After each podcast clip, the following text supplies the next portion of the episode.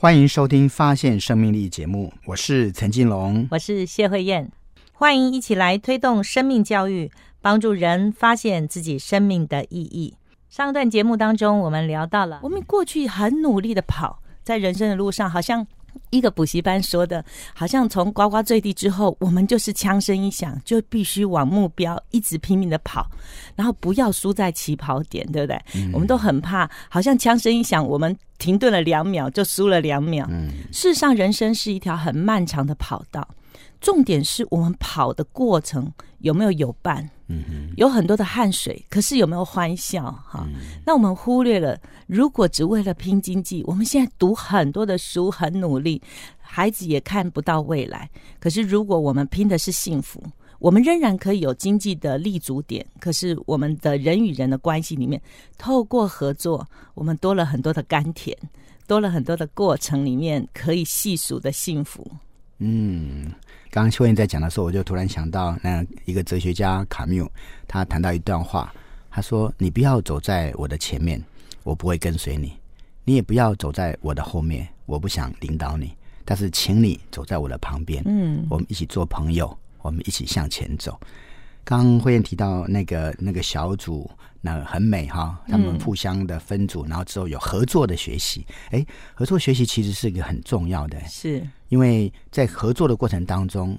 大家所得到荣耀，是我与有荣焉，参与在其中的，不是某几个人或某个人的成就，是我们共同的成就。是，那这个好像可以帮助这些参与者每一个人提高他学习的动力。哎，对我就想到这样子的呃场景，最明显看到的就是在运动场上，嗯，特别在球赛的时候，每一个人都很努力的在过程当中练习。嗯，可是如果我们没有高度的合作力，我们是没有办法创造。一个赢球的局面，对，因为其实，在一个运动的竞技上面，除了属于比较个人性的之外，所有的球赛其实多数是透过合作的。那个合作就是要截长补短。其实每一个人都应该是很会打球的，可是在这个过程中传递球的过程中，我们可不可以看见我的同队的人他的需要，或是我现在应该退下来，让别人往前去？那这个过程中需要在透过有智慧的父母跟老师，在孩子学习的过程当中，帮助他点点滴滴所去积累、所去体验，甚至让他发现。跟别人合作是一件愉快的事情，鼓励他多参与在这个团体当中，而且在这个奖励的过程，让每一个不管是强或弱的孩子都同得荣耀。他会发现呢，其实原来我是有贡献感。我就想到，在美国有每年的南瓜大赛跟玉米大赛，他们有一个原则。当今年的冠军，就必须把他的种子分给他们村里里面的这些种植的人。为什么呢？对呀，这很奇怪哈！我是冠军了，一定有一个祖传秘方，我可以告诉别人呢。一个什么研究心得？嗯，可是你知道吗？如果每年都是我拿冠军，其实几年下来，我一点斗志都没有，不想参加了，永远都你赢。在班上常有这样的事情嘛，对不对？什么呃，演讲比赛派谁，然后作文比赛派谁，好像永远呢，那个闪耀光芒的人，永远是班上那几个人物。嗯，那其他的孩子。就不知道他有什么的位置哈。嗯，那我想到说，如果在那样的比赛当中，我们把我们的成果跟心得、学习的感动，还有他的技术告诉别人的时候，当明年的南瓜大赛跟玉米大赛的时候，我们是在一个已经成功的基础点上继续往上。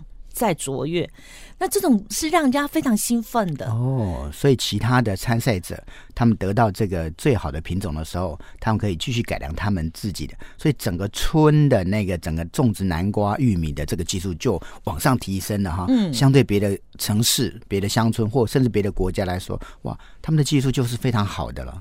所以我觉得分享成果是一件很重要的事情。可是现在属于高度竞争的社会，我们好像急于拼命的。自己都不够时间了哈，我们很难有眼光去看到我们旁边朋友的需要。可是，在小学的时候，我觉得我们的生命还很从容。我们可不可以多鼓励孩子去顾念别人，去看见别人需要，在别人的需要里面，我可以贡献什么？在合作力上面，去品尝到原来互相帮助，因为你的关系，我可以有生命更多的发现呀，然后自己也成长。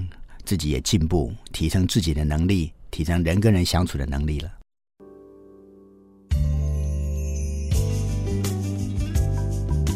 把自己当人才培养，改变生命就是现在。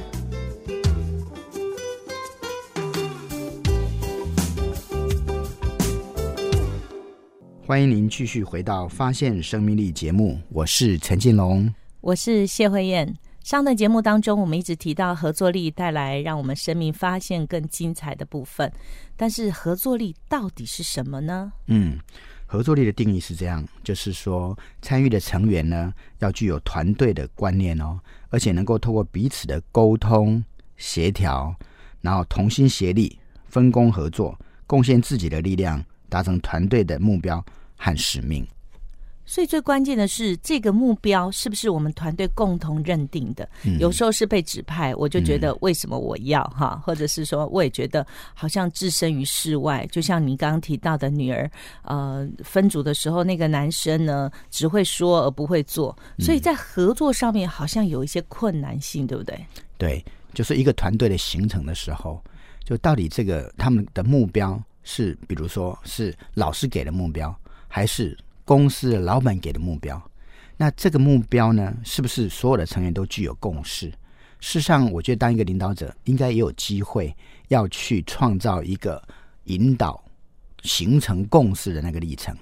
对，如果你新接了一个专案，那这个专案呢，有这些专案成员参加，直接就说好，我们要完成什么目标？